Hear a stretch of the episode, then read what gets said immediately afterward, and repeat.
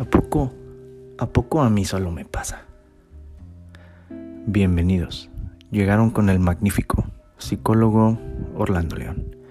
En el miércoles de, de, iba tan bien, en donde cada semana el psicólogo Orlando León se podrá en medio de la narrativa para que desde su punto de vista tratan, tratar de entender el conflicto humano y a manera de consejo, el psicólogo magnífico Orlando León platicará el cómo paso a paso ha salido de las situaciones que lo han tenido pues prácticamente en la lona. ¿A poco solo a mí me pasa? Cuando cuando en las redes sociales, en YouTube, en Instagram, eh, voy scrolleando y, veo personas, coaches o psicólogos hablar de, del trauma desde un punto de vista positivo, como que me gustaría más profundidad. Me gustaría entender más como la problemática de cada uno. Hace mucho tiempo un, eh, un amigo me decía, no, es que yo no quiero que me entrevistes porque yo todavía no gano, ¿no? Y no sé si estén de acuerdo conmigo, pero las entrevistas más chidas que hemos compartido ustedes y yo es cuando la persona verdaderamente se abre a contar la historia de fracaso. De hecho, hay una serie en Netflix que se llama Loser. Me mama esa serie porque cuenta la perspectiva del segundo lugar y de lo que pasa después de, desde nuestro punto de vista, ver cómo este deportista ha perdido como el campeonato de su vida y qué es lo que pasa después. De ahí que este episodio se llama The Aftermath. The Aftermath en español. Vamos a ver, espérense. The Aftermath. Significado. Las secuelas.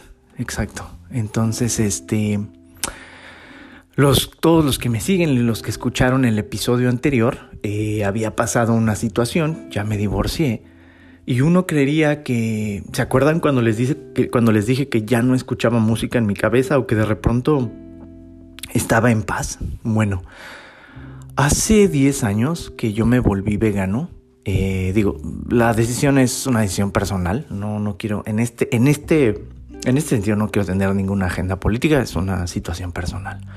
Pero en el momento en el que me vuelvo vegano, al cabo de la semana, eh, me dio mucha ansiedad, me dio mucha ansiedad por el queso y me dio mucha ansiedad por la carne. Y recuerdo que en la esquina de donde vivíamos, el viernes, obviamente con, con esta situación del craving, de, con esta situación del extremo antojo hacia la carne, fui al restaurante, a la, a la trattoria, a la pizzería italiana, y me compré una pizza de quesos y carnes frías porque no aguantaba el, el, el tiquileo, la sensación que te da el, el, no tener algún alimento al cual tú renuncias o cualquier sustancia, de hecho es el síndrome de abstinencia, estaba viviendo en ese momento el síndrome de abstinencia, porque uno cree que el síndrome de abstinencia solamente se da en las drogas. Y no, el síndrome de abstinencia se puede dar hacia cualquier variable externa que te produzca una, una reacción química en tu cerebro para que,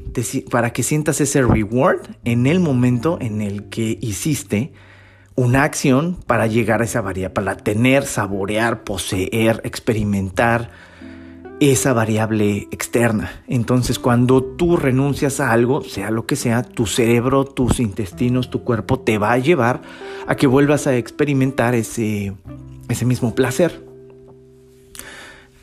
No me acuerdo por qué estaba diciendo esto, me perdí en el síndrome de abstinencia, pero eh, este episodio se llama The Aftermath porque cuando uno, cuando en las redes sociales uno ve cuando los psicólogos hablan sobre la sanación, no, o no sé si lo esconden, o no sé por qué eso no vende, porque eso no es bonito. También el otro día estaba viendo cómo hacen la, la, comida más appealing y, y, pues no mames, ¿no? Es como tomarle fotografía a, a, a los helados, por ejemplo, y utilizan utilizan este puré de papa, ¿no? Que, que la, la, la, consistencia la, la, es como más es como más moshi moshi, ¿no? Y de esa misma manera, eh, todos los coaches y los psicólogos allá afuera es, es, muy raro que te abren del, del aftermath, de las secuelas que te provoca sanar. Oye, magnífico, pero ¿cómo? Pero sanar se siente bonito. No. Y eso es lo que no platican muchas personas.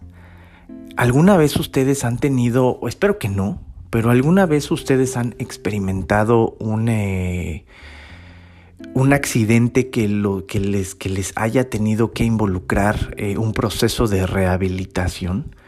No me dejarán mentir, a mí ya me, ya me operaron una vez y claro, el dolor de la, de la molestia es, duele muchísimo, es muy punzante y bueno, al final se atiende, bueno, a X, ¿no?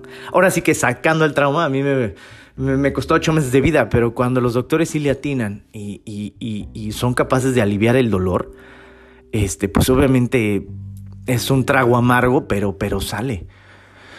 Pero nadie habla de las secuelas, de lo que implica sanar o rehabilitar pues una, una situación postoperatoria de lo que sea, pero también el, el, cómo son las secuelas de cuando se acaba el conflicto. El proceso de perdón no solamente se acaba y ya, y de hecho gracias a Disney y gracias a, todas estas personas que solamente ponen un show, para hablar de las cosas buenas, pero no ponen la problemática, siguen con esta situación de que de pronto ya eres exitoso y ya no pasa nada en la vida, simplemente ya lo hiciste, ¿no? Y, fueron felices para siempre. El, pues ya nos casamos y ya todo está bien, ¿no? Todos nos, nos, ganamos el cielo, o ya llegué a ser exitoso en lo que sea que esté haciendo y ya no, no me va a pasar nada pero nadie, nadie habla de, de, lo que sigue, ¿no? En este caso, el cómo mantenerte siendo quien eres, feliz o lo que sea, pero también cómo sanar una vez que el proceso de, de trauma lo has elaborado tanto que ya eres capaz de dejarlo ir, pero ¿qué pasa después? No te levantas en la mañana y dices, ah, todos somos todos felices y van a venir los pajaritos y los venaditos y van a estar conmigo y me voy a echar una canción y mi vida se va a volver un musical. No, la situación, y aquí por eso el psicólogo Orlando León se va a poner en medio de la narrativa, porque queda claro que para cualquier persona pues es totalmente diferente cómo se vive un proceso de sanación. No hay una manera correcta de vivir un, proceso de sanación. Y como dicen, no, cada caso, cada caso es un caso. Y entonces por eso, de ahí el psicólogo Orlando León cuando es confrontado con la idea de dejar ir, en ese momento en el que él se despide de su expareja y ya no, él ya no siente. Y pongo esta analogía porque pues yo siempre he sido muy chillón, ¿no? Desde que era chiquito. Y mis papás, no sé, a manera de crueldad humana, eh, lo digo en broma, este, tomaron la foto de mi primer día de, clases. Entonces yo recuerdo, mi papá debe tener por ahí la foto, de que en el Donald's Kinder, en la campestre Churubusco, pues, mm, o sea, yo veo que estoy llorando, me estoy berreando y estoy aferrado a mi papá. A mi papá obviamente pues está, está tocando una sonrisa y obviamente yo no lo quiero soltar, ¿no? Y digo, mis papás súper buena onda, eh, yo me acuerdo de eso, es una de las cosas que, que me acuerdo de mi infancia que a veces mis, mis, papás no se iban, o sea, uno de los dos se quedaban y yo entonces bien ansioso veía así como por la ventana y veía que estaba o mi mamá o mi papá, eh, buena onda, en serio, muchas gracias por eso. Y así poco a poco yo me fui como separando de ellos, pero al principio tenía como esta ansiedad de niño de no mames, no quiero que se vayan mis papás, ¿no? ¿Dónde están? ¿Qué voy a hacer? Y entonces así, en, en esta situación yo, ahorita en el que me despido de, de, de mi expareja y siento ya que soy capaz de dejarla ir y ahí es cuando yo digo, órale, ya estoy empezando, ya estoy empezando a sanar. Como habíamos, como habíamos dicho, es una persona a la cual no voy a perdonar nunca, pero ya el, el enojo lo veo distinto, ya se ve de una forma distinta y obviamente el cuerpo se empieza a relajar y todo. Pero durante la semana, al día siguiente, me no quería dejar ir la idea de todo lo que me había hecho esta persona. No sé por qué. Yo pensé que al siguiente día iba a estar muy mágico, iba a estar muy tranquilo. Pero no, el cuello me empezó a doler y regresó a mi mente ese loop negativo de, las cosas que me había hecho. Nota, nota, nota personal, ¿no? Y, volví como a estar como entitled, ¿saben? Como que me sentí merecedor de nuevo de estar sufriendo el dolor. Fue una tarde muy ecléctica, una tarde muy rara. Y ahí fue donde me di cuenta que yo ya no sabía ser yo sin mi dolor. Algo extremadamente interesante, pero también extremadamente desgarrador, porque ahí es uno, ahí es donde empieza a, a, a ser la víctima en el momento en el que tú reconoces el dolor y no quieres dejarlo ir, si en verdad no quieres y no lo dejas, en ese momento se empieza a crear esta personalidad de victimización de porque el mundo me hace, entonces yo voy a ser a, yo voy a ser así.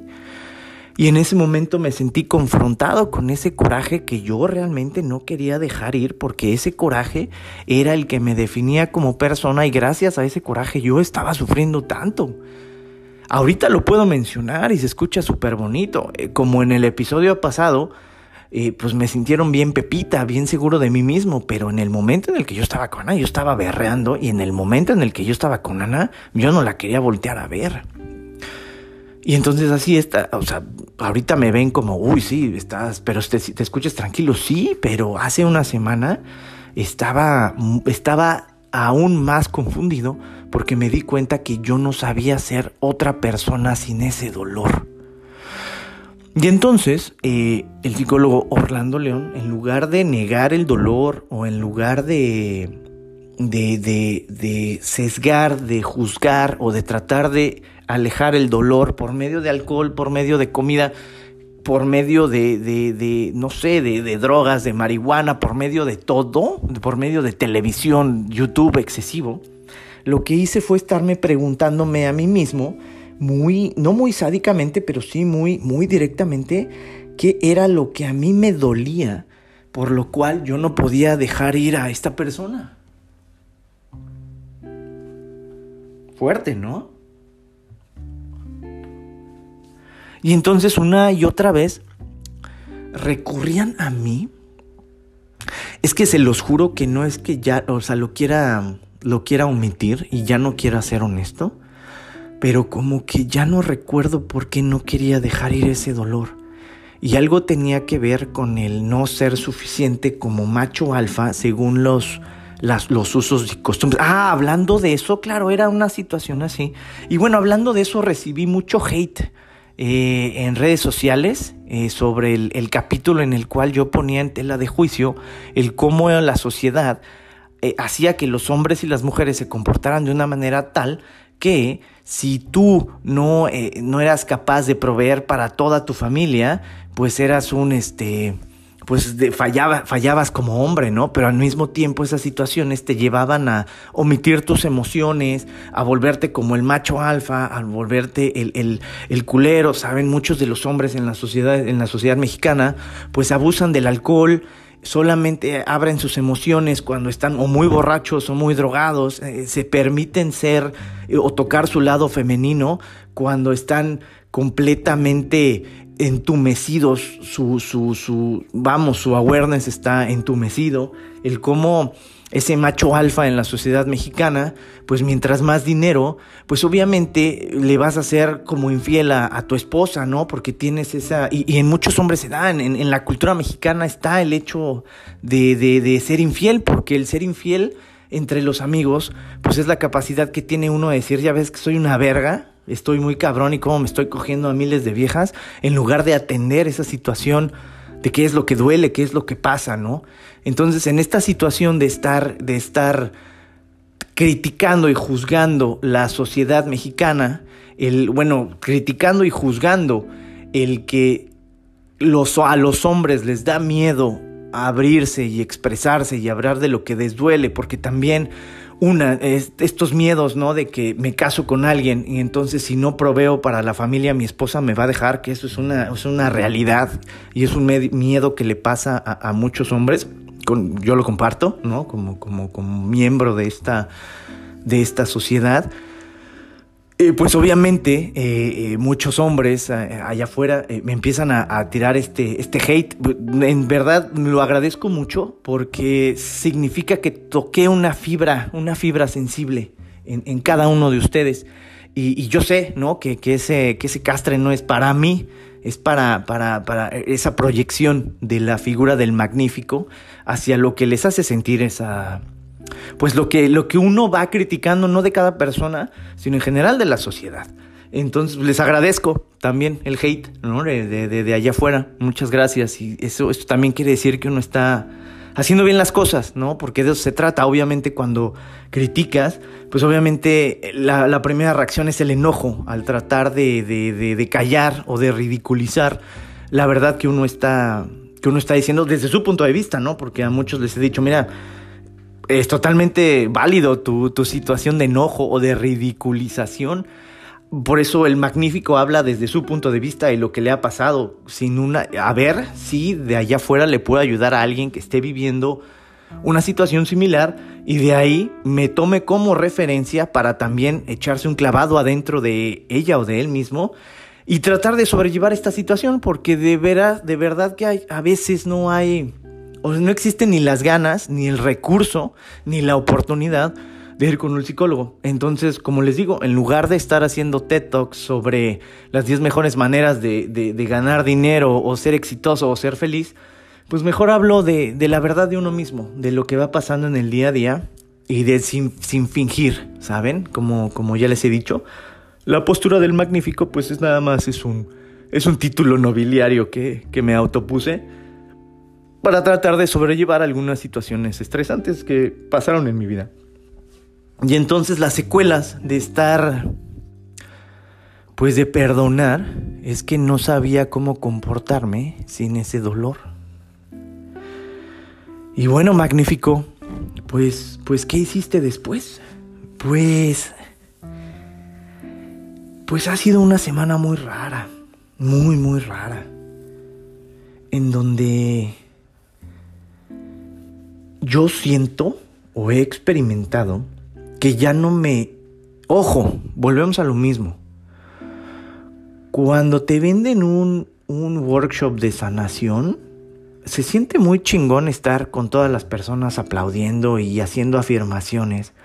Porque qué pena que de pronto no, o sea, todos dicen, bueno, sí somos felices, sí, y tú de repente digas, pues yo no me siento tan feliz obviamente todos te van a voltear a ver y te van a decir, ¿qué te pasa, güey? ¿No? O sea, porque estamos forzados a, como la naranja mecánica al final de la, de la película, nos ponen un arnés de felicidad. Y entonces la persona que se empieza a quejar, pues en lugar de reconocer el dolor, pues obviamente la tapan, la tapan y, para que, porque pues todos estamos felices, ¿no? Con esa situación de, del miedo a la muerte que todos tenemos. Al final todos vamos a morir. No, no, no, no lo digas porque, ¿por qué? Pues porque da un chingo de miedo. Mejor, mejor compra, mejor, ¿sabes? No sé, mejor. Ay, el ser humano. Pero en fin. Entonces fue una semana muy, pues muy ecléctica, en donde he visto que me he o que me logro desenganchar cada vez más rápido del dolor que yo sentía. Volvemos a lo mismo, cuando les venden un workshop, al final del workshop me ha tocado, lo he vivido, yo los he dado, pues las personas están súper pumped up, ¿saben? O sea, tienen un sentido de pertenencia impresionante, se sienten de huevos. De hecho, me acaba de pasar para todos los que me siguen en, Instagram, eh, compramos un, unos tickets el domingo de festival de sauna. Y como ustedes saben, aquí en Alemania, pues F, FKK, Freikolpa Kultur, pues todos andan encuerados, pero todos y todas encueradísimos, ¿no? Obviamente los primeros minutos es súper challenging, es como, ay, puta, me voy a encuerar aquí en medio de todos que andan encuerados, desnudos. Pero de repente, no sé, está, estuvo, estuvo interesantísimo porque en cada, como era un festival de sauna, pues obviamente en cada tent, en cada tienda, pues ponían música electrónica tematizado, entonces estaba, no sé, como que cada vez, o sea, imagínate, pero cuando ustedes van a un sauna en Alemania, hay espacio, hay lugar, todos están en pelotas, todos están encuerados, pero pero hay espacio, o sea, sabes, como que tu espacio personal está asegurado. Pero cuando en, las fiestas de sauna super hippies, pues todos se meten en un cuartititito, se sientan y todos es como casi encima de todos. Entonces de repente al principio es como que bueno, yo ya, la verdad, llevo de años aquí, ya para mí ya no es incómodo, ¿no? Pero yo me imagino para alguien que no conoce esta cultura, pues ha de ser bien incómodo estar como todos juntos, pegados, encuerados, ¿no? Pero al final del día lo que me di cuenta, aparte como hippies, todos comiendo lo mismo, con unos platitos como de celofán, o sea, súper buena onda, me gustó muchísimo. Y al final, cuando, cuando salimos de la fiesta, como que yo siento como que, pues, como que buena vibra a todos, así todos con tatús, yo me sentía el más in, ¿no? Todos como de la misma edad, como que cero pretenciosos, como que, pues, güey, estás encuerado, ¿no? O sea, no puedes pretender nada, ¿sabes? O sea, pues todos bien, todos chido, mucho respeto. Y, como que tu vibra, ah, digo, aparte del sauna, el sauna ayuda muchísimo, pero como que tu vibra también se va calmando, se va relajando, te vas sintiendo como que más, más parte de la manada. Y cuando salí de la fiesta, pues como que tenía esa, esa sensación de, órale, pertenezco, ¿no? O sea, por fin estoy perteneciendo. Y eso en un en lenguaje simbólico representaría el, ah, pues por fin me estoy como haciendo parte de Berlín, espero, ¿no? Y igual cuando platicaba, cuando platico con personas de lo que me pasó, ya lo hablo en pasado. Y eso lo he notado. En lugar de estarlo hablando, hablando en presente. Y, es, y, son esas pequeñas cositas, esa atención al detalle, lo que de repente te va haciendo el awareness de que no sabes como son emociones y no se pueden cuantificar, ni siquiera se pueden como, como cortar, es una situación que se vive en el mundo de las, de las ideas, pues no, no, no hay una forma de, de cortar el continuo sobre, sobre los conceptos, sobre las ideas, simplemente es algo, es un flujo de energía. Pero de repente, en lugar de estar, porque muchos piensan que cuando vas a un workshop haces un corte, ¿no? Oye, corta una relación, corta en el workshop las malas energías o whatever.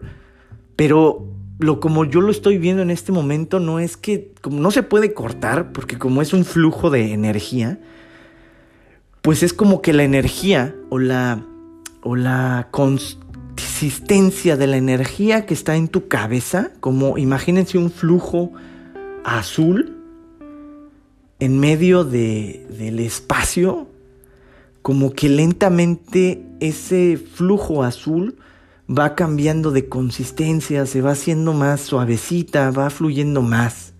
Qué pacheco estoy. No, no es cierto, es broma.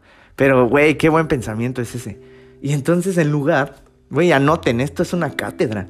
En lugar de hacer un corte hacia, hacia cualquier situación que te esté pasando, pues obviamente no se puede, por eso no sanamos, porque no existe el corte sobre las energías todo se crea o se transforma, ¿no? Nadie, nada inicia. Como decía este, este químico que no me acuerdo, todo se, todo, nada se crea ni se destruye, solo se transforma. Exacto, ¿no? Entonces, siguiendo estos, principios metafísicos, pues está muy pendejo que te digan, pues ya sana, así como si ya le pudieras dar un corte. Ah, es que ya fui y ya cerré. Güey, no cierras, porque la persona va a estar contigo para siempre.